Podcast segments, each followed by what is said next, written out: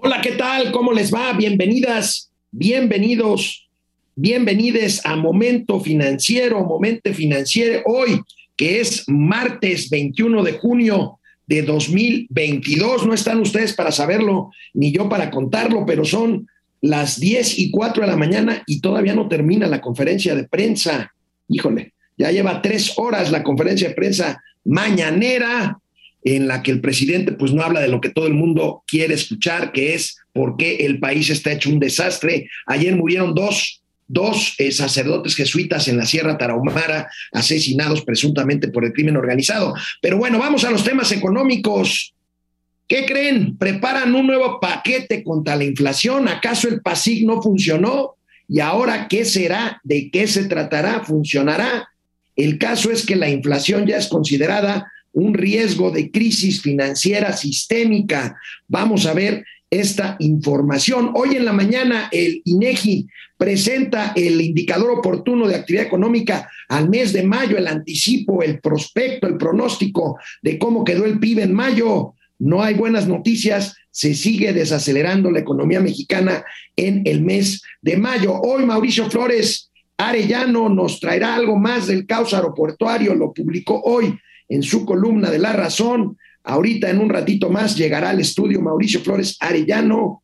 ¿Quién sabe qué habrá pasado con el tráfico, con sus cosas? Vamos a ver ahorita que nos platique.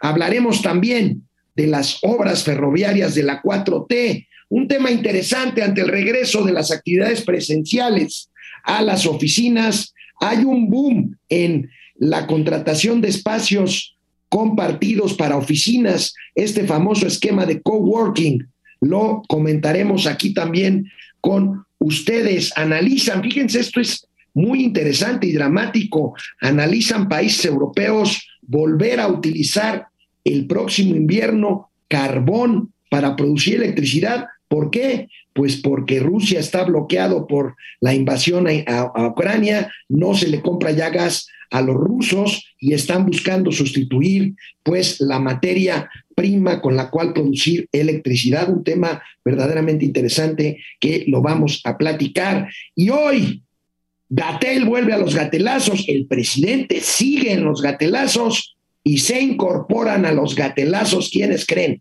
Las corcholatas, las corcholatas de AMLO hoy, las tres oficiales y el cuarto que no lo quieren, que dicen que no es corcholata, estarán hoy en los gatelazos. Empezamos.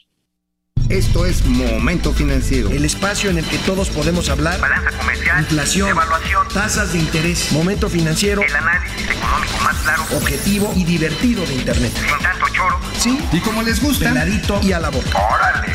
¡Vamos, réjete bien! Momento Financiero. Bueno, pues el día, el día de hoy, eh, el periódico El Financiero encabeza su edición con una noticia, el presidente de la República adelanta que podría presentarse una nueva estrategia para tratar de contener el incremento de precios, esta inflación, sobre todo en alimentos que está completamente fuera, fuera de control eh, bueno, pues ahí está, el PASIC quiere decir o querrá decir que el PASIC no funcionó, aquí ya lo hemos dicho, por lo menos en materia alimentaria de poco ha servido el PASIC. Aquí tenemos la nota de nuestros queridos amigos eh, encabezados por el buen Enrique Quintana y bueno, pues este, eh, ahí está un nuevo plan, se estaría diseñando en la presidencia de la República, no sé si en la Secretaría de Hacienda, no sé qué más puedan hacer este, eh, para combatir esto que está verdaderamente eh, incontrolable, el tema de la inflación. Vamos a ver qué sucede con esto. Ahí está lo dicho por el presidente de la República en su conferencia de prensa de ayer. La de hoy ha sido verdaderamente larga y tediosa. Eh, el presidente no ha hablado de economía, se habló de salud. Ahorita vamos a ver qué más, qué más podemos sacar de ahí. Y bueno, pues eh, eh, el presidente de la República se refirió en su mañanera eh, precisamente al tema de la inflación de los alimentos. ¿Se acuerdan del gatelazo en el que primero dice que seamos autosuficientes y luego dice, no, ya abrimos la posibilidad de que importemos alimentos? Bueno, ayer volvió a hablar de esto y asegura que hay un buen entendimiento entre las autoridades, los productores y los comercializadores de alimentos que tienen todo pues más o menos ahí, pues no sé si la palabra se ha controlado. El caso es que ahorita vamos a ver las cifras, la inflación de alimentos está fuera de control. Vamos a, vamos a ver. Estamos atendiendo el tema, el abasto de alimentos, no hay problema. Tenemos alimentos en el país y tenemos eh, mercancías suficientes. Y estamos eh, en un acuerdo con productores, con distribuidores, con comerciantes. Han cumplido el acuerdo que hicimos de mantener los precios de una canasta básica. Aquí acabamos de ver y Ricardo lo podría explicar más de cómo hay un control de precios en alimentos. En el caso de los energéticos no hay ningún problema en cuanto a el abasto y en cuanto al precio. Les eh, diría que se van a mantener los precios de las gasolinas, del gas, del diésel, de la luz. Ya tomamos esa decisión. Y en el caso de los alimentos estamos también llevando a cabo acciones. Una de ellas es eh, este acuerdo con los distribuidores, con los comerciantes de alimentos. Puedes explicar. Desde que se tomó el acuerdo, se ha respetado y hemos eh, logrado buenos resultados. Primero comentar que en particular del papel del baño no hay desabasto. Este, ojalá no empecemos como hace dos años con el fake news, aquel que corrió a nivel mundial. Somos un importante productor de, papel en el baño, incluso se exporta. Entonces, no hay ningún tema a ese respecto. Platicamos con los principales productores de este producto que están en México establecidos y además hemos estado verificando, constatando en todos los distribuidores grandes y medianos en todo el país y no hay ningún desabasto. Ricardo Chifil, Chifil, director general de la Profeco, Procurador Federal del Consumidor. Bueno, pues como no hay nada de qué hablar, hay que hablar del papel, del papel de baño. Es increíble, para el presidente nunca pasa nada, dice que no hay escasez, dice que no hay escasez y se ponen a hablar del papel del baño. Probablemente no hay escasez todavía. El asunto son los precios. Ayer les decía yo, ayer les decía yo justamente aquí en momento financiero, les decía que eh, la inflación general, si bien anda por 7.6%, los precios solo en alimentos y bebidas han crecido 12%, una de las tasas más altas en América Latina.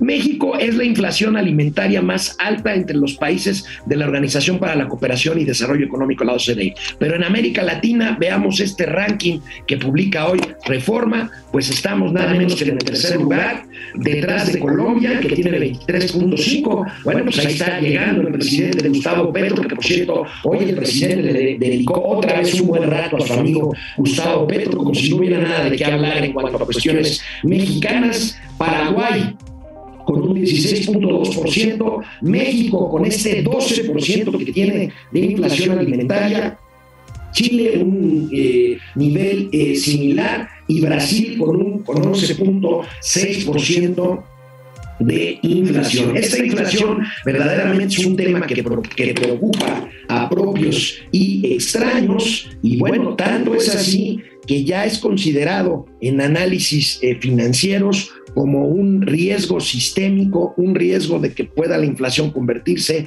en una crisis financiera sistémica. Ya lo hemos hablado aquí también en momento financiero, pero bueno, antes vamos con, eh, no, vamos de una vez con esto del riesgo financiero, la preocupación por los niveles inflacionarios crece y ya es ubicada precisamente como este riesgo, como lo consigna esta nota, si me permiten mostrárselas, aquí la tenemos. Eh, eh, precisamente arriesga inflación, sistema financiero. Son analistas que generalmente ven otro tipo de datos que están viendo ya esta inflación eh, pues como un riesgo sistémico para lo cual pues se están preparando para lo que venga, sobre todo en los próximos dos años. Preocupan también cambios sin orden en, casas de, tasas de interés extranjeras. Eh, eh, en fin, esto es un asunto que pues si vemos el cuadro siguiente, pues ahí tenemos que están viendo, digamos, los analistas financieros, riesgos financieros externos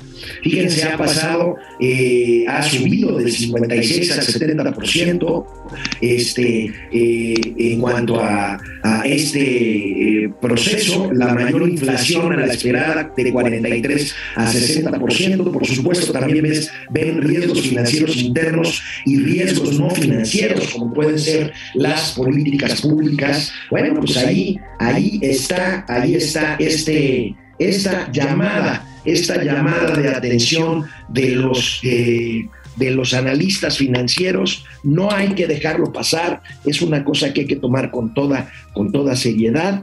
Eh, pues ahí están, el presidente Joe Biden ha vislumbrado la posibilidad de aplicar un subsidio un subsidio a las gasolinas porque están incontrolables allá en México, allá en Estados Unidos, aquí en México, pues tenemos esta parte que, pues por un lado evita que la gasolina esté más allá de 30 pesos. De, todas formas, la gasolina está cara, pero bueno, eh, vamos a ver, eh, en Estados Unidos eh, si tienen los márgenes fiscales para hacerlo. Aquí en México, pues este boquete financiero, pues es muy, muy, muy importante a la hora, a la hora de hacer las cuentas de las de las finanzas públicas. Y bueno, por si fuera poco, por si fuera poco, esta mañana el, el INEGI presentó el indicador oportuno de la actividad económica, eh, este, este anticipo del PIB al mes de mayo, ya estamos pues más allá de la mitad, del 20 de junio, pero bueno, esto anticipa, este indicador eh, oportuno anticipa lo que sería el crecimiento económico para eh, el mes de mayo. Y bueno, pues una mala noticia muestra una desaceleración de la economía mexicana en mayo. ¿Por qué? Porque si bien anticipa un crecimiento apenas de 0.1% de avance en el PIB, este viene después de crecer un 0.8% en abril. O sea, en abril se, eh, con un modestísimo crecimiento que se acercaba más al 1%, 0.8, ahorita se acerca mucho más al cero, lo cual indica una tendencia, una tendencia eh, pues negativa en este, en este indicador eh, fundamental que es el PIB y que se avanza ahora con esto que reporta hoy el INEGI. Si vemos, si vemos la tabla eh, común que siempre analizamos aquí en Momento Financiero, el indicador oportuno de la actividad económica, el IGAE, se presenta con rangos inferior, eh, medio y superior. Pues el rango inferior sería un decrecimiento de 0.9% en el mes de mayo, un eh, medio de 1% y un superior de 3%. Esto da este promedio que le habíamos dado de un crecimiento pues de apenas 0.1%, una décima de punto porcentual, que se explica que se explica pues una caída en las actividades terciarias que son servicios, turismo, comercios, en fin, bueno, prevalecen, prevalecen las malas noticias en cuanto a comportamiento del PIB. Este es el IGAE, eh, el, índice, eh, no, no es el IGAE, es el indicador oportuno de actividad económica. Vendrá después el IGAE y luego y luego el eh, PIB definitivo para el mes de mayo, que generalmente se parecen, se parecen mucho. Pues ahí tenemos estas noticias, por un lado, de crecimiento económico, por otro lado, inflación, se acentúa el escenario previsto por este programa con ustedes, eh, pues aquí chacoteamos mucho, echamos mucho relajo, pero a la hora de ver las cifras y las proyecciones económicas tratamos de ser lo más serios y lo más eh, agudos posibles en el análisis con base en la información disponible en muchísimas fuentes, propias fuentes periodísticas de Mauricio Flores y del análisis de los periódicos especializados o de los datos que eh, otorga el Banco de México o el INEGI, el Instituto Nacional de Estadística y Geografía. Bueno, pues si quieren, ahorita este, no ha llegado Mauricio por ahí.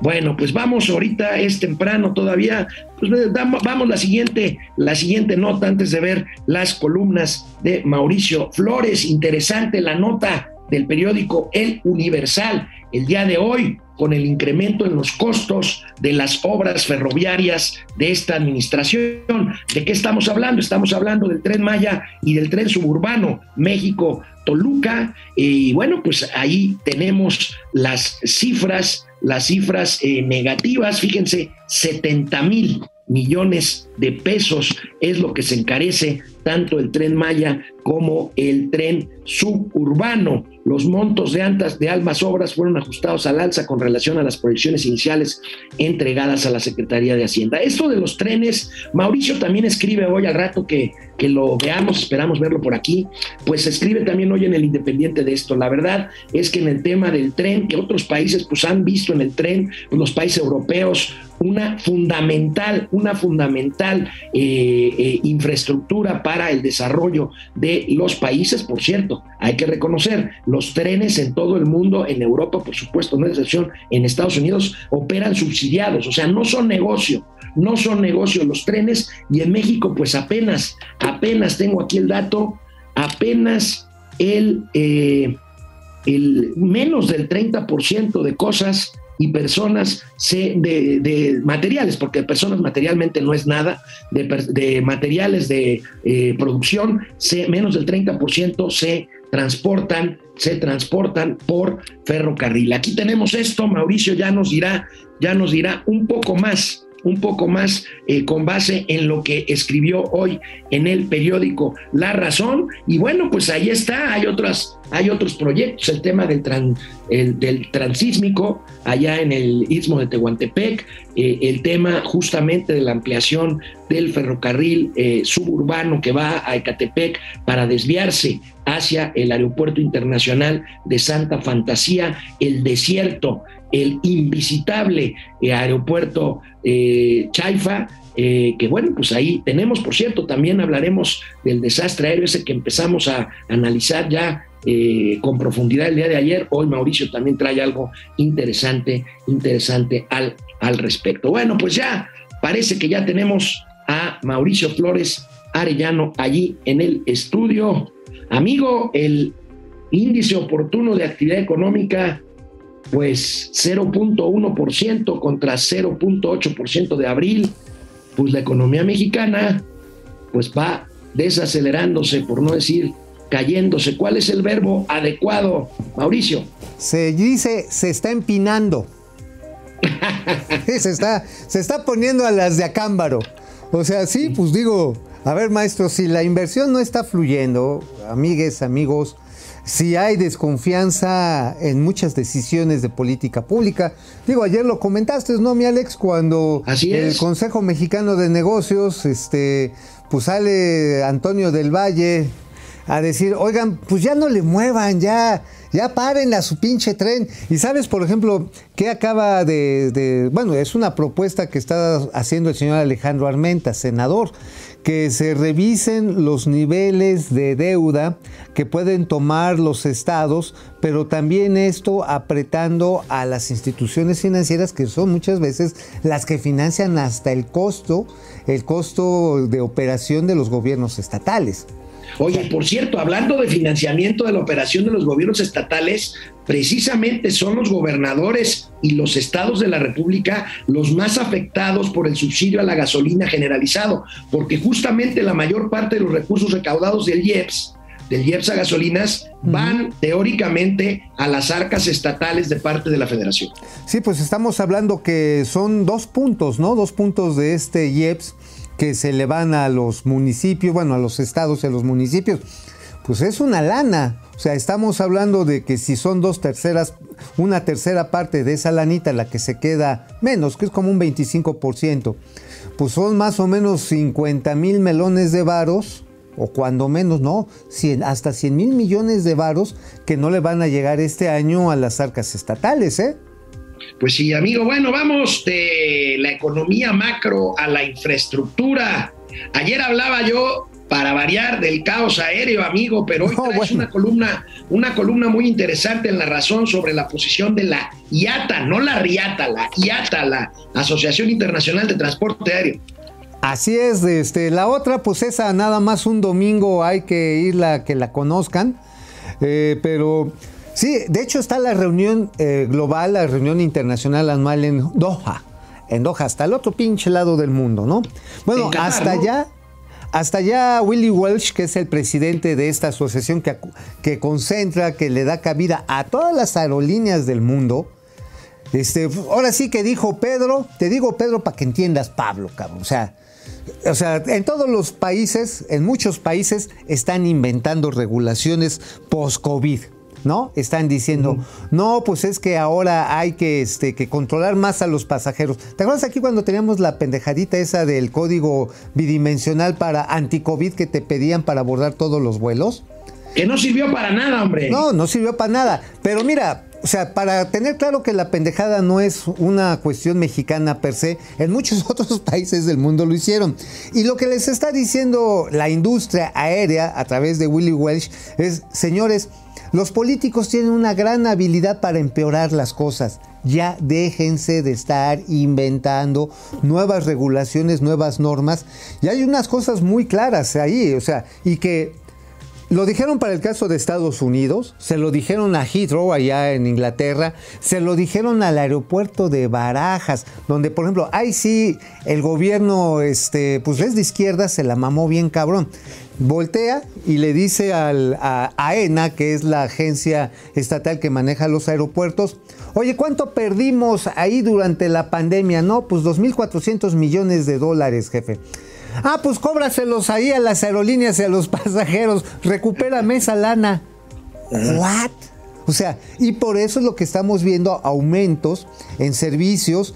Bueno, que por ejemplo ahí en España están esperando que aumenten 83% todos los cobros que se le hacen y que finalmente vienen a recaer en el TUAC, que es la mía, este, en la tarifa única aeroportuaria que por ejemplo llega a representar, como en el caso de México, prácticamente el 35% del costo de un boleto.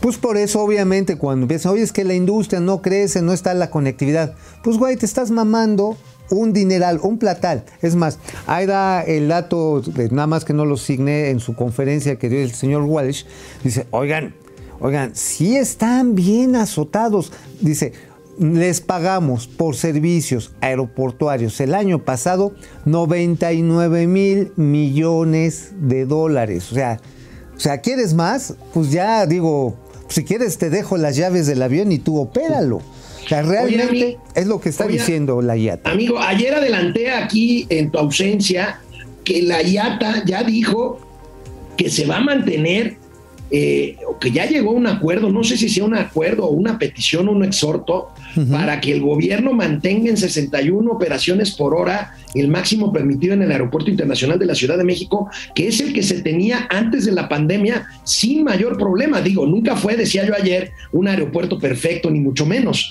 pero Sí. nada que ver con el caos que hay actualmente. Sí, no, totalmente. De hecho, eh, Peter Cerda, que es el representante en México de la IATA, o sea, está la Canaero, que representa las aerolíneas mexicanas, y aquí para interactuar con la- las entidades reguladoras, con la Agencia Federal de Aviación Civil, con la SCT, con el CNEAM, está la IATA, que es la asociación que representa a las aerolíneas internacionales.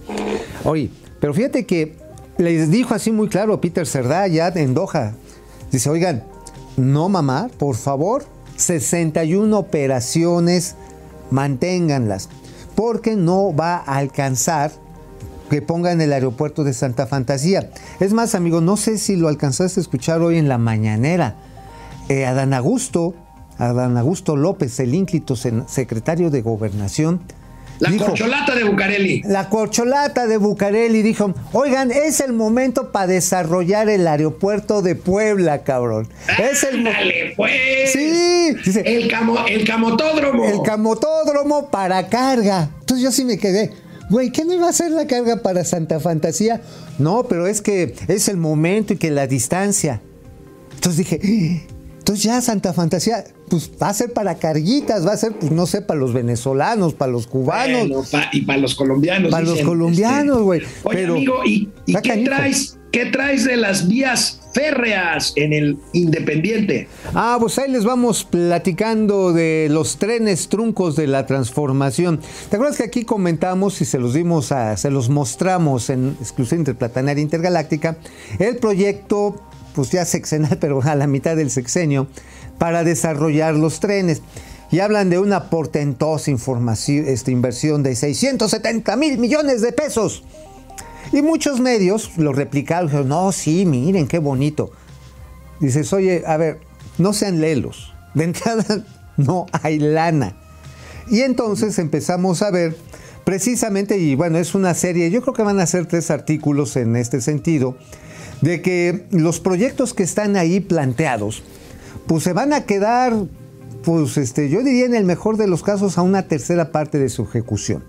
Eh, vamos a empezar, empezamos a semblantear el caso del tren Maya, que en el tramo 5 pues prácticamente está muerto. O sea, ya con los amparos que hay encima, con la politización y la exhibición pública que hay esto, no hay manera. Y le vamos a seguir a otros, por ejemplo, hay algunos proyectos que tienen eh, recursos privados. El asunto es convencer al presidente que quiera que entren recursos privados. Pero incluso, por ejemplo, el México Querétaro, ¿A ti te gustaría ir a Querétaro, amigo? Este, amigo, sigue con tu comentario. Por favor. bueno, el México Querétaro es una chulada que se cayó el sexenio pasado. Serviría para Iba a ser una inversión realmente. china, ¿no? Ajá. Sí, con Peña Nieto, ¿te acuerdas que con lo de la Casa Blanca y se armó un pedo? Es que Iga Lo- que está metido. la- lo- los gringos le apretaron, le dijeron con China ni más ni a la esquina. Ese fue el problema. Fue un problema geopolítico, los gringos se movieron y dijeron, ¿cómo, cómo ablandamos a, Peña Nieto Bebé y al secretario de Comunicaciones y Transportes y a Luis Videgaray? Chingalo con la Casa Blanca. Y que sí lo rechingan re bien. Y obviamente en el camino nos quedamos sin un tren que iba a ser financiado por los chinos. Y los gringos no lo querían, ni los franceses, ni los alemanes, ni nadie quería a los chinos en México. Bueno, este proyecto que está echando a andar una compañía con el proyecto ejecutivo que se llama Américo, están trabajando, ya hicieron una primera ronda de capital para saber cómo van a poner la vía, en qué punto y cuántos clavos y cuántos tornillos y cuántos fier, todo. Y ellos mismos saben que tiene que ser un proyecto transeccional. O sea, no hay manera de que salga en este sexenio. No, pues no. Pues No hay manera, El Tren punto. Maya. El tren Maya, pues está Oh, sigue, estuvo que A ver, a ver, con eso. ¿sabes qué tramo sí va a quedar? ¿Qué El tramo sí va a quedar?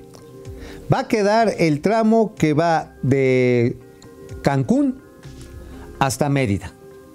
Y probablemente de Mérida hacia eh, un poco más hacia el norte va a llegar a Palenque. Probablemente el tramo este, que era, ¿te acuerdas que se llam- habló mucho tiempo incluso en el gobierno de Felipe Calderón, amigo? Se habló del llamado del tren del sureste. Sí, claro. Ese era el trazo, ese era el trazo, el tren del sureste. Y yo creo que es lo que va a quedar, ¿eh? Ahora, Pues ahora sí que entonces otra obra inconclusa de la 4T o por lo menos un engaño. El trozo del trazo. inconclusos, inconclusos, mira, este, no quiero spoilearme a mí mismo, pero híjoles, bueno, ¿sí sabes en cuánto va ahorita el tren, el choritren el México-Toluca?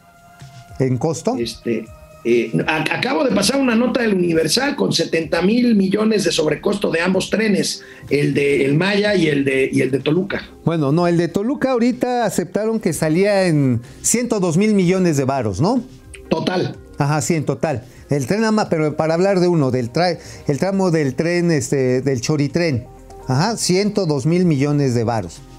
Lo tomó la cuarta transformación cuando ya iba en 60 mil millones de pesos. O sea, ellos dijeron que ya no iban a gastar más, están gastando mucho más. Y los cálculos serios que se están haciendo dentro de la propia SCT es que va a llegar a 120 mil millones de pesos. 120 mil millones de pesos y a lo mejor ni siquiera lo terminan en este sexenio. Bueno, pues ahí está la tragedia de la infraestructura, de la seguridad, de la economía, de la salud, de la educación, de la 4T. Vamos a un corte para los primeros comentarios Ale. del programa de hoy. Vamos a la mitad. Bueno, pues aquí estamos con mucho gusto con Ari Loe presente. Fría mañana, Master. Está fresquecita, está lluviosa aquí en la capital de la República Mexicana. Así Saúl es. Vargas, saludos desde Los Ángeles, California. Saludos para allá, LA. Raúl Martínez desde Irapuato. Ándale. ¿Te acuerdas cómo le decían al equipo de Irapuato Fútbol la trinca fresera? La trinca fresera, ¿sí te acuerdas qué bonito? Oye, Sí, amigo, sí, sí, nos, chica. Mm. nos están escribiendo de Monterrey. Y dice, Samlito nos prometió, hablando de Samuel García, agua a partir de las 4 de la mañana. Ya son las 7 a la hora que lo escribieron, escribieron. Y Nigota, en la colonia obrerista Monterrey. Dice, a ver si lo menciona en el momento financiero, porque luego el gobernador Samlito se enoja mucho de que lo mandemos a mingar a su chadre. Mi querido amigo Regio, ¿cómo se llama nuestro es amigo? el irrelevante a, Arrabarra. El irrelevante. Irrelevante, querido irrelevante, Arrabarra. otro gobernador, porque ese, ese por qué no tienen, no tienen nada, nada más que TikTok y, y- e Instagram. Chica Pérez, saludos a los tíos chulos y financieros desde Puebla. Greg Órale. SP, buenas tardes desde España. Greg, ¿desde qué parte de España nos escribes? Ay, sí, que nos Mauri diga. Serranov, saludos a Elton John y David Bowie de las Órale. finanzas. Está bien, Jorge Enrique. Aquí la Martínez. de Elton John, ¿verdad? Eh, Elton John es uno de mis pocos ídolos musicales que tengo. Pero sí te acomodó, ¿verdad? La música. No, no, no, no, no, no, no. Jorge Enrique Martínez. Buenos días, no me había tocado verlos en vivo desde el principio. Gracias, Jorge. Francisco Gracias. García, buen día. El dinero de las remesas, ¿cómo puede seguir incrementando cuando Estados Unidos está al borde de una recesión? Buena pregunta. Pues quizás sabes que suceda que debido al desplazamiento de trabajo eh, especializado a trabajo no especializado, que es lo que sucede en una contracción económica o en una recesión más, va a haber trabajos más sencillos que se los van a dejar a los mexicanos. Obviamente más mal pagados. Pero Sí, ¿qué prefieres? pero los dólares van a seguir fluyendo. O sea, ¿qué prefieres? o por ¿Tener un trabajo mal pagado o no tener la chamba? No, pues vaya, es mejor mil pesos en la bolsa que cero. Ajá. Este, bueno, Freddy Zacarías, saludos, Freddy, Pupi Noriega, amados tíos Mau, eres Maverick, ¿qué- ¿cómo? Y, y Ale Iceman, son los personajes de Maverick de la primera Top Gun. Ah, órale, Mau- ve- Maverick y tío Al, Al Iceman, Iceman. Oye, ¿ya No viste si mi chaqueta? también en la segunda. ¿Ya viste mi Este, chaqueta? Eres un naco. Los Top Gun de las finanzas. Gracias. Carlos González, tío Mau, chamarra, la Top Gun. Pues sí. A huevo. Betty R. Wow, el tío Mau, el Top Gun de las finanzas. El angelito. No, el angelito. Mira, yo, su- la yo voy a cerrar para que, para que se luzca en toda mi humanidad. Para que mates ahí de un botonazo al buen Davo. Joder. El Angelito 11, yo surto mi despensa en línea a través de los apps de supermercados y es increíble la cantidad de artículos que dicen agotado. Fíjate que hoy el presidente negó que haya problema de abasto. Este, yo creo que todavía no hay, eh, pero dados los precios y los problemas de suministro, pues es un- una posibilidad y ya lo habíamos dicho aquí y ya Sí. lo habían dicho los expertos. Digamos que quizás no haya sea escasez, ¿no? quizás no sea generalizado, amigo, pero yo creo que ya hay lugares por factores muy específicos que se están dando. Digo, el pollo en, eh, en Chilpancingo, pues es obvio porque hay una matazanga del crimen organizado. Pero, por ejemplo, eh, papel sanitario, yo he escuchado, ¿sabes de dónde han, dónde? En el sureste, en Chiapas. No sé si sea un problema de logística, de entregas, no lo sé, pero este, pues es un asunto serio, ¿eh? O sea, Mira, está latente, está La verdad, ustedes me perdonarán, haré un chiste malón y creo que ya ha surgido el chiste, pero pues cómo no se va a agotar el papel de baño en este gobierno que se la pasan cagando. Por eso hay escasez. Oye, Sí.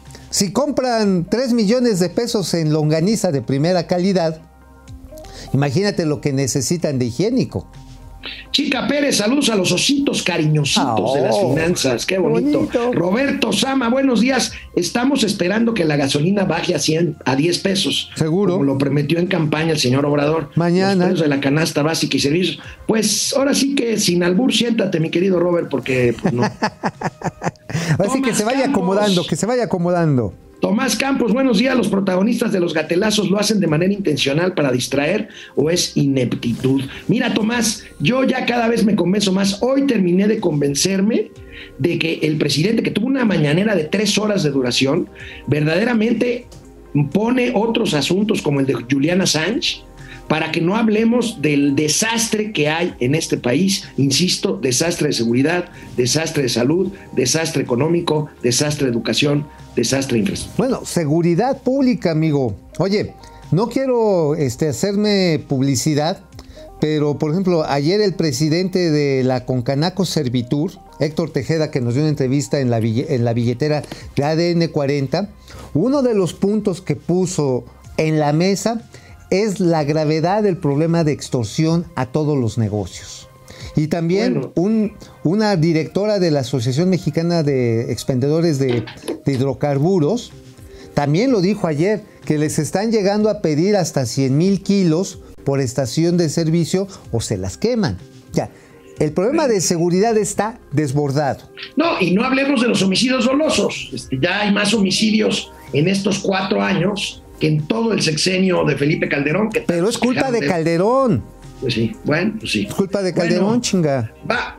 Tú no lo entiendes. Los, los- los dejó medio vivitos. Es como cuando dejas medio vivo a un alacrán. sí, exactly, exactly, amigo. Bueno, eso. vámonos. Vamos al que vámonos sigue. con más información. Fíjate, amigo, que un tema interesante ahora que, a pesar de que el COVID no ha terminado, hay, hay una quinta ola. Ahorita vamos a ver eh, el gatelazo de Gatel. Hay una quinta ola, no ha terminado. Gatelazo de. Gatel. Gatelazo de Gatel. Oye, es, un- eso es es como una decir- torta de tamal. Oye, sí, no, es, no, no, torta de tamal. No, es como si vean las pendejadas del pendejo. Ah, pues sí, ahí está. Bueno, amigo, este, pues ya la mayoría de las personas regresaron a actividades presenciales a las oficinas y por eso eh, las empresas han optado por este esquema de coworking. O sea, en lugar de mantener grandes oficinas rentadas de tiempo completo, pues hacen esquemas de contratar espacios estos de oficinas compartidas con secretarias comunes, con líneas comunes, con salas de juntas comunes. Y bueno, pues esto deriva, y aquí tenemos la nota eh, del financiero, en un mayor, eh, una mayor demanda y por lo tanto un crecimiento de estos esquemas conocidos como coworking. Amigo, platícanos, ahí lo tienes en pantalla. Fíjate que esta, esta innovación en los espacios de oficina, pues tiene cuando menos una década que dio origen a un gran boom inmobiliario en las grandes ciudades, Ciudad de México, Monterrey, Guadalajara, pero también en otras como Mérida, en Cancún, en la que las personas, las empresas, los, eh, los muchos profesionistas independientes con actividad empresarial, en vez de tener un pisote, pues se rentaban un piso o unas áreas comunes como tú bien lo explicaste, ¿no? Un cubículo. Ajá, un cubículo y una sala de juntas y tenían un, eh, ahora sí que la mesa de apoyo secretarial, ahí lo tenían para todos compartidos, es decir, una distribución de costos muy exitosa. Y de repente, pues también había algunos abusivos, se presentaba la empresa Wara Wara Washington Electric and Power de Corea del Sur. O sea, ay, güey, no mames, qué pinche nombrezote, llegaba a ser un coworking, ¿no? y Está bueno, bien, bueno, vamos a ver cómo están las cifras. Ahí te pongo el cuadrito este eh, de cómo se ve eh, el mercado, amigo. Ahora, creció, pues obviamente porque en el 2020 se fue a la Shet. Con todo el rollo de la sana distancia y el aislamiento que tuvimos que asumir con la, con la pandemia, se cayó. Es más, las caídas en el coworking llegó a ser hasta del 70%, Sí, cuando menos en la Ciudad de. México, ¿eh? Bueno, pues sí, amigo, y pues veamos a continuación, ahí te pido tú que ves mejor la pantalla. Ajá, mira, ahí eh, están. Los metros absorbidos en el primer trimestre de así dos- es. 2022. Ahí ven ustedes las marcas y que bueno, que se han ido mudando a, la- a oficinas más grandes por reubicación. Eisman Lar, Oelx, Hello Landing, Avaya, Google, Bashman. Eh, Bashman es una agencia de relaciones públicas, ¿no? Sí, Richie Correa, Profepa. Y bueno, también esto les ayuda a instituciones como la Profepa, instituciones públicas, a ahorrar en vez de tener un edificio que te cuesta construirlo, mantenerlo, darle servicio, pues te rentas una oficina. Para muchas instituciones y obviamente a las, a las empresas privadas les conviene tener algo que incluso puedes deducir de tu gasto, ¿eh? Eso es bien importante. Ya deduces la renta y pues ya le bajaste un buen llegue a tus ingresos y en lo que tienes que pagar por impuestos. Ahora, amigo, eh, se cayó muchísimo durante la pandemia y todo parecía indicar que era el fin o cuando menos una reestructuración mucho más profunda en este concepto del coworking. Al parecer no, porque incluso algunos edificios acá hipermamones que hay, por ejemplo en el periférico sur, ahí en, eh, ¿cómo se llama esta plaza Arts? Ajá. Arts ahí. Arts Pedregal. Se llegó ahí donde ahí, donde disparan las prendas. Ándale, sí, donde donde donde, donde te apende, te agarran a plomazos, ¿no? Te sirven, te sirven salmón al plomo. Bueno, resulta que en este lugar, en este lugar hay una torre muy grande de oficinas que se llegó, a plantear construir la mitad como departamentos porque no estaban siendo rentados. Eso hasta principios del 2021. Pero tal ha sido la necesidad humana de convivir que se están volviendo a llenar los coworking. Es bien curioso. Es que es, es, interesante. Esta siguiente gráfica, la última de este tema, me llamó la atención, amigo, porque yo pensé que era menos. El 86% de los oficinistas ya trabajan en presencial 9% en híbrido y solo 5% permanecen en home office. La verdad, yo pensaba que este balance era completamente diferente. ¿eh? Sí, mira, fíjate, es curioso. Eh, ¿Cuál era la ventaja del home office y el híbrido? O sea, que estás un rato en tu casa y, y estabas otro tiempo en, este, allá en la oficina, que ahorita nada más representan el 14%. Representaba la gran ventaja de no tener que desplazarte de un lugar a otro. Y obviamente ahorita como la gente se está desplazando, eh, otra vez tenemos un macro desmadre vial en todas las grandes ciudades. Y la infraestructura, incluso en las ciudades medias, está quedando otra vez corta por esta necesidad de regresar a los lugares. Ahora, también había una cuestión. Las casas donde teníamos que quedarnos muchas veces no estaban ni lejanamente adecuadas para hacer home office. O sea, hacía home office tu señora, daban clases a los chamacos, tenías al perro ladrando, te estaban tocando la puerta los de delivering y además, pues hasta para echarte un cacahuate era una bronca. porque este, tenías que salir con tu pinche. ¿a poco Bueno, tú te metías a hacer cuando ahí tus videos mientras estabas en cagambas, güey. Pero bueno, finalmente los espacios habitacionales no estaban pensados para tener precisamente el home office. Y por eso mucha gente, acuérdate, subió la violencia intrafamiliar, subió la violencia contra las mujeres y los niños, subió el tema del chupirul, eh, hubo más divorcios, bueno, también hubo matrimonios interesantes en esa cercanía. Dices, bueno, me cayó bien la señora, pues vamos a casarnos, vieja, pues ya de una vez. Eh, pero la necesidad de salirte de un espacio que llegaba a ser claustrofóbico, yo creo que es lo que está detrás de esta decisión de empezar a ir otra vez a los espacios. A la oficina. Bueno, y pasa lo mismo con los niños, con las escuelas. La verdad, los niños felices de volver a las escuelas, aunque pues en las últimas semanas ha habido cada vez más casos de grupos escolares cerrados por casos de COVID, que ya no son tan graves, pero bueno, pues finalmente hay que cuidarse, hay que asumir, si hay, si hay síntomas, hay que asumir que se tiene COVID, este, si no se hace uno la prueba, si se hace la prueba mejor, y quedarse en casa. Amigo, antes de ir a los gatelazos, un tema internacional, fíjate que bueno, pues está cañón porque todo el mundo critica a México porque consumimos carbón y combustóleo, pero pues más pronto cae un hablador que un cojo porque debido al conflicto bélico, pues parece que ya están discutiendo ahí los países, los países europeos que dependían hasta hace unos cuantos meses del gas ruso para producir electricidad, pues el próximo invierno, que ya estamos en verano, pero bueno, están tomando providencias porque si llega el invierno y no tienen cómo producir electricidad para el invierno, pues entonces están considerando volver a consumir y quemar carbón, amigo. Qué cosa, ¿eh? Bueno, es un factor de economía de guerra, pero es una economía de guerra que no sabemos cuánto tiempo se va a prolongar.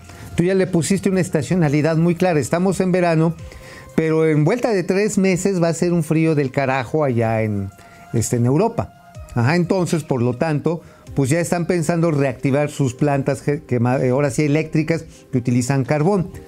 Esto, amigo, te- me vas a odiar. Le va a dar un giro inesperado a la rentabilidad que eventualmente pueda tener cuando funcione, obviamente, dos bocas. No, bueno, amigo, a ver, tu amigo el, sena- el senador Guadaña Ajá. probablemente le pinte caracolitos a Bartlett y le venda carbón a Europa. Seguramente. No, bueno, esto que va a generar en el mercado de commodities va a generar un aumento de precios porque evidentemente a la mayor demanda europea de carbón, ellos tienen muchas minas. Sin embargo, para la cantidad de energía eléctrica que están consumiendo, este, no tengo el dato preciso. Ahorita estaba viendo una comparación. A ver si mañana se las traigo. Eh, el uso per cápita de energía eléctrica en Europa viene siendo como cuatro veces mayor que el consumo que tiene un mexicano promedio. Pues sí, amigo, nosotros vivimos en el trópico, allá sufren un invierno como el que te gusta, crudo. No. Bueno, aquí el asunto es que también como te gusta, aquí se pone muy grueso el calor. Ajá, por la parte, por la parte tropical. Entonces, aire acondicionado los aires acondicionados los necesita. necesitas. No, pero bueno, necesitas, sobre todo alguien de tu edad, necesitas más energía para calentar que, que para enfriar. Bueno, amigo, pues mira, ¿cómo te explico que también tú tienes un motor de combustión interna que necesita vapor, pero para que no se desvanezca, cabrón? Oye, bueno, vámonos a. ya ¿Qué pasó, vámonos, vámonos. A los Vámonos. gatelazos. Bueno, comentarios, mi querido amigo Miguel López. Señores, ¿para cuándo creen ustedes que termine por reventar lo del IEPS? Días, meses, un año. Fíjate, Miguel, que ayer lo comentaba. Hay expertos que se reunieron de la UNEXPO, de la, de la Asociación Organización de Expendedores de, pues, de Gasolinas allá en Mérida, que dijeron que solamente dos meses, tres meses podría eh, mantener esto, pero pues la pregunta es, ¿y luego qué va a pasar? Porque pues parece que el conflicto bélico y por lo tanto los precios altos del petróleo van a durar mucho más que dos meses. Así es, amigo. Ahora sí que, pues el Putin se puso muy Putin y no sabemos cuándo va a parar esto. Bueno, Cris Roca, la neta, prefiero ver momento financiero que perder el tiempo mañanero. Es una sabia Decisión, decisión. Cris Roca, aleluya, Lecky, ajá. Se ve que no van al súper. Hay muchos artículos que ya no están en aquel. Perdón, Alelu, para Oye, eso. pero a ver, pero a ver, eso es interesante. ¿Dónde está sucediendo eso, Alelu? Porque este. Digo, en algunos lugares, te repito, no lo hemos visto. Pero seguramente hay lugares donde ya. Entonces, si nos das la referencia, lo buscamos. Hay varios comentarios el día de hoy. Vamos a ver, eh, a ver si Alelu nos puede escribir. Alelu o Alelu, no sé cómo se diga. Tú dinos también. Sí. Marco Reyes, Gar- Ga- gracias Claudio X González por mantener la producción de papel higiénico atentamente en la mañanera. Pues sí, de Kimberly Clark, el papá Jesús Fidel, Madaleno y ¿quién de las finanzas? Pues ¿quién? Ajá, Madaleno y ¿cómo se llamaba el. No, pues Paco Stanley Paco era, ¿no? No, pero había antes otro viejito. Antes de ¿no? Paco Stanley, Pérez Alcaraz. Pérez Alcaraz. Daniel, Daniel Pérez Alcaraz. Pérez Alcaraz, puta, pero ahí sí ya estamos hablando de la prehistoria. Pues, ahí, Carlos- ahí tú estás muy jovencito, güey. No, no, no. Carlos Santoyo ve. Buenos días, supersabios financieros. Alelo Alequi dice: Ayer fui a hacer despensa grande y hay muchas cosas que no hay. Jabón, heno de pravia, aceite de HA, Nurili o Nutrili debe ser. Este, fíjate, ya nos está diciendo exactamente qué productos no hay. Ándale. Eh, Cris Roca, está suave tu chamarrita. Diana Rodríguez Durón, cifras en educación, deserción de alumnos, les encargo. Las, hay que conseguir esas cifras, amigo, de las deserciones. Ahora, ¿sabes cuál es el problema de la educación? No son las deserciones, Diana, es el nivel. Claudia Sheinbaum ya está diciendo que va a quitar el examen de admisión para las prepas. Ajá, no, pero para todos los No, pues ya que de niveles. una vez les den, ya que de una vez les den el título, ¿no? Pobres muchachos, ¿para qué los Ajá, sí? ¿para qué estudian? ¿Para qué estudian? Con que hagan TikToks pueden ser candidatos para la corcholata. No, no, no, no, qué cosa tan feo. Vicente, No, a ver, nada más, a ver, amigo, nada más déjame decir algo ahí de algo de eso de la regenta. O sea, eliminar los elementos de esfuerzo meritocrático implica regresar a un modelo absolutamente primitivo. Un modelo en el que la gente no aprende, no se esfuerza y que se hace pendeja por sí misma. Así, así de simple. Entonces, eso, otra, ¿eso para qué lo está haciendo la regenta?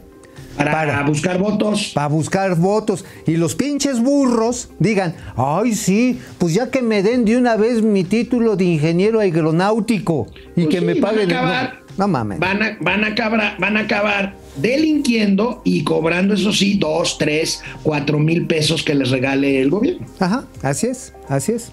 Bueno, Vicente Albeniz, buenos días chicos de las finanzas. Una pregunta, ¿ustedes creen que se venga una devaluación? Pues bueno, pues es que como tal, Híjoles. el- mira, el precio, Vicente, el precio, el tipo de cambio varía por cuestión de mercado y a veces se devalúa y a veces se aprecia. Ah, nosotros tenemos, digamos, ubicado el término de evaluación como que de un carajazo eh, se incrementa el valor del peso frente al dólar. Este, yo creo que en el, en el plazo, pues es difícil saberlo, pero sí va a haber volatilidad. Mira, cambiaria, ¿no? mira, yo lo que sí puedo decir es que hay un problema de finanzas públicas que va a presionar precisamente el balance del de público y eso puede ser un detonante y no digo, no quiero decir plazos, pero sí podría estar viendo hacia finales de año que le meta una fuerte presión al tipo de cambio. Severo de la Rosa desde Houston, saludos. Chris Roca, tren de decepciones, la 4T. Eh, Héctor Gerardo eh, Trejo, por lo menos terminarán el tren a Toluca. Pues yo ya lo estoy dudando, Héctor. Ni ese van a terminar. Ni Carlos ese van a Ramírez terminar. desde Los más, Ángeles. ahí les va, me voy a spoilear yo nada más. ¿Saben que detrás del el tren, del choritren del México Toluca, no existe operador sombra? El operador sombra no es el que te supla en la nuca, amigo. No, no. El operador sombra es el que va corrigiendo al constructor y a la agencia gubernamental que dirige esas obras. Mm, es el, digamos, el auditor externo. Es el que te dice, hazlo bien. No Bueno. tienen operador Bueno, sombra. Esa madre nunca va a funcionar. Amigos y amigas, antes de ir a los gatelazos, les queremos pedir un favor. Compartan la, la liga, el enlace para este programa con todos sus amigos. Síganos en Spotify, nos pueden encontrar así, simplemente momento financiero para abrir el eh, en Spotify y escucharlo Oye, cuando amigo, antes quieran. de irnos, hay que dejar abierta, este, ahora sí, no, no sería encuesta, sería una consulta de qué productos están escaseando y en qué ciudades. Sí, Eso, por favor, pasen. amigos, háganlo, Eso, lleg- sí. háganoslo saber, porque no Sí, se sí, puede generalizar desde una realidad particular, pero si vemos muchas realidades específicas, podemos tener un mapa más preciso.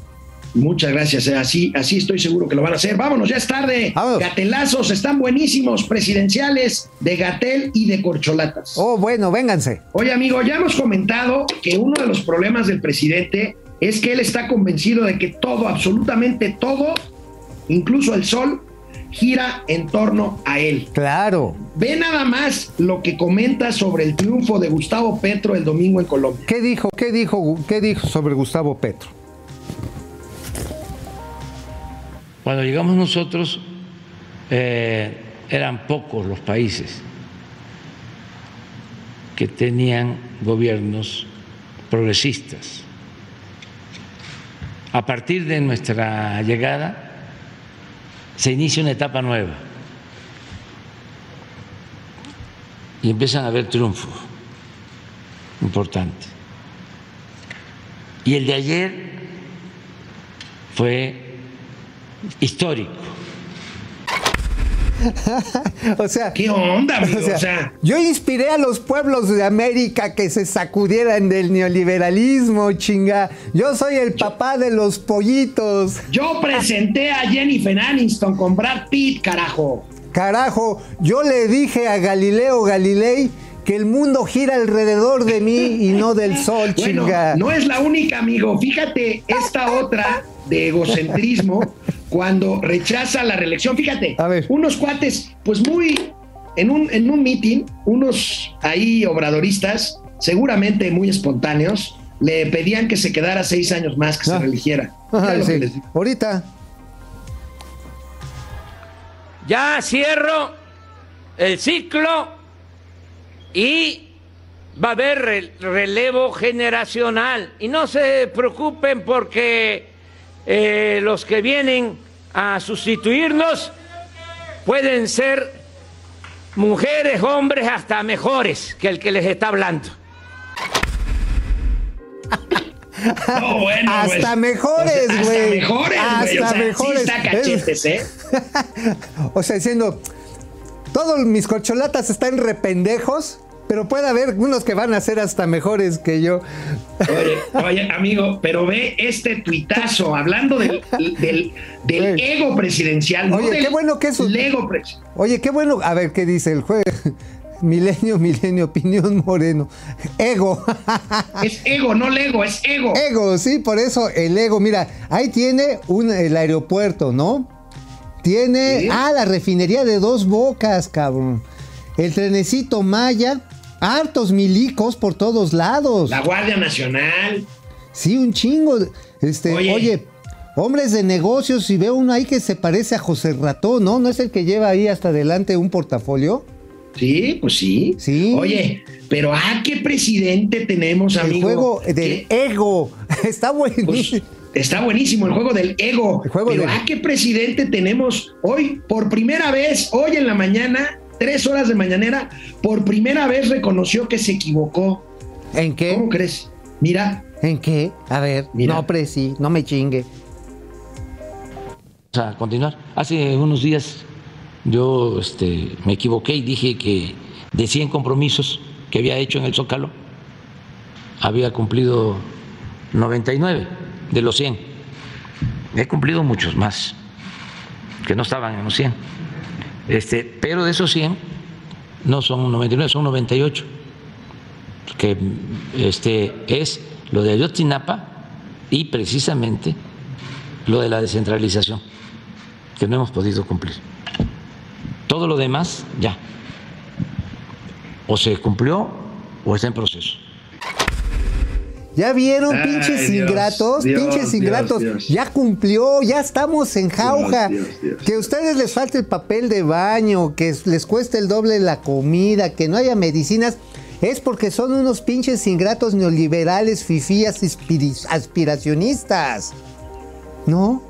Pues digo. y, oye, y, y el sistema de salud danés y el 6% de crecimiento económico Sí, güey. y la seguridad pública. Sí, no, Bueno, no, no. Oye, amigo, Ey. regresa por sus fueros a esta sección estelar, su creador, Hugo López Gatel, hoy martes de la salud. Nuestro de padre fundador, comité. el padre fundador de la sección nuestro guía espiritual.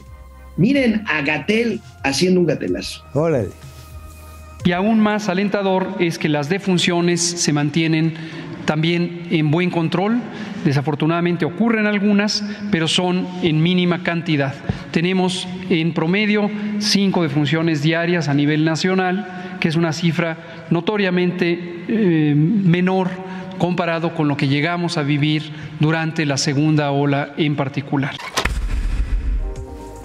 Bueno, pues nada más son cinco diarios, o sea, güey, ¿de qué se preocupan? Para 600 mil que hubo en la pandemia, no está mal. A ver, tanti- ¿qué tanto es tantito, chinga? O sea, a ver, si no hay medicinas, si las cosas están, no hay chamba, si está carísima la canasta básica, pues ¿qué son cinco pinches muertos diarios, güey? O sea, pues es nada. Ay, amigo, bueno, inauguramos una nueva subsección, las corcholatas en los gatelazos. Vienen las Mauricio, corcholatas. Ma- Marcelo Ebrard anda desatado, aunque ya lo aplacó el COVID.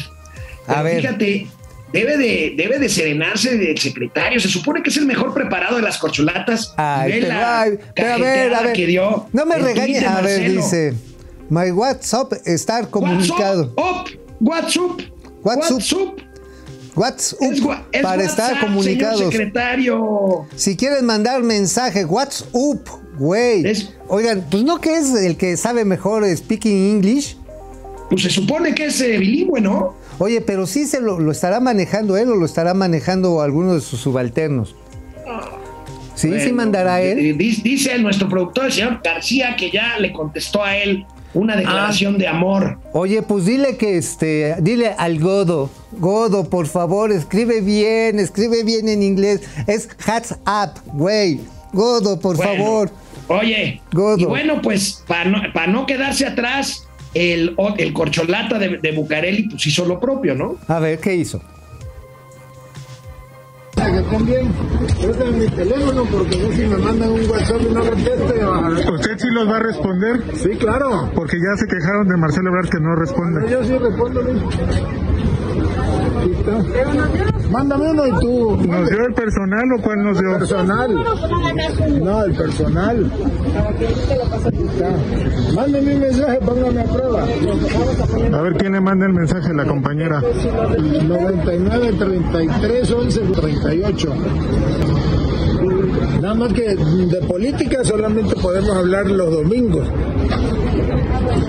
Oye, si esto no es actos anticipados de campaña, yo soy Brad Pitt, cabrón. No, bueno, Soy- amigo. Soy Oye, Thomas Cruz de Tulyehualco. Oye, y para no, ¿cómo? Ya, eh, me, dice, me dice el señor García, cada vez se parece más el secretario de Gobernación al presidente, ¿eh? Eh, Oye, Oye. oye, pero nada más tantito. A ver, aquí lo cabrón es que están mandando a chingar a su madre al INE. Están provocando al INE para que cuando el INE les diga, a ver, güey, la regaste y violaste todas estas leyes, es decir, que a mí no me vengan que la ley es la ley. Es descalificar al árbitro desde ahorita con plan con maña. No nos Bueno, hagamos y, y- y también para no quedarse atrás, ayer en la tarde, pues ¿qué crees que hizo Claudia Sheinbaum desde Ay, su casa, ay. donde está por COVID? A Pues ver, transmitió, transmitió un Facebook Live, su primer transmisión en Facebook Live. a ver, viene, vienes, Claudita. Este es el departamento modesto. Aquí rento desde hace, pues creo que cinco o seis años. Les voy a mostrar cómo es el balconcito. Esta es la pequeña unidad en donde vivo. Así se ve. Aquí están mis plantitas. Me gusta mucho cultivar mis plantitas. Aquí están. Y este es el departamento. Es sencillo como ven. Esta es la pequeña sala. Un pequeño estudio en donde Jesús trabaja. Nuestros libreros. El pequeño comedor. De ese lado está ya la cocina. Pura austeridad republicana. Amigo, Pura departamentito, balconcito, plantitas, pequeño estudio. Ajá, Eh, ¿Cómo, Sencillito. cómo- cómo- cómo estás en campaña y romantizas La no la pobreza? Porque pues La señora es una, Claro. es una clase mediera. A pero ver. ¿te fijas esos mensajes? A ver, lo que pasa es que trata de romantizar la jodidez porque quiere ganar el voto de los jodidos. O sea, esa es la lógica de la regenta. Oye, Bueno. por cierto, ¿tú le conferías algo a una señora a la que ya se le secó el agüehuete? No, pues no. No, no, Imagínate, no. Pero mira, si oye, así está el agüehuete, ¿cómo en este estará el mismo- pastizal, hermano? En este mismo video, la jefa de gobierno sacó su guitarra y presumió que la sabe tocar. A ver. Internet, Internet no la perdonó, amigo. A ver, viene. de ahí. La raza me dice que todo lo que hago, que todo lo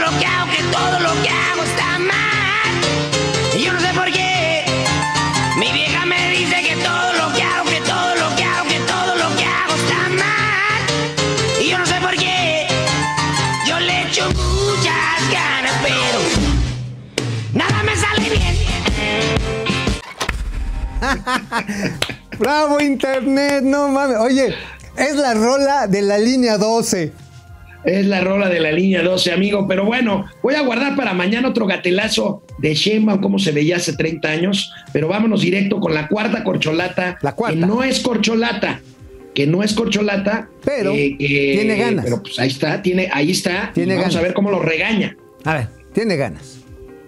Bueno, yo recomendaría al Club de los Elegidos, por no llamarles el Club de las Corcholatas, tengan mucho cuidado con la ley.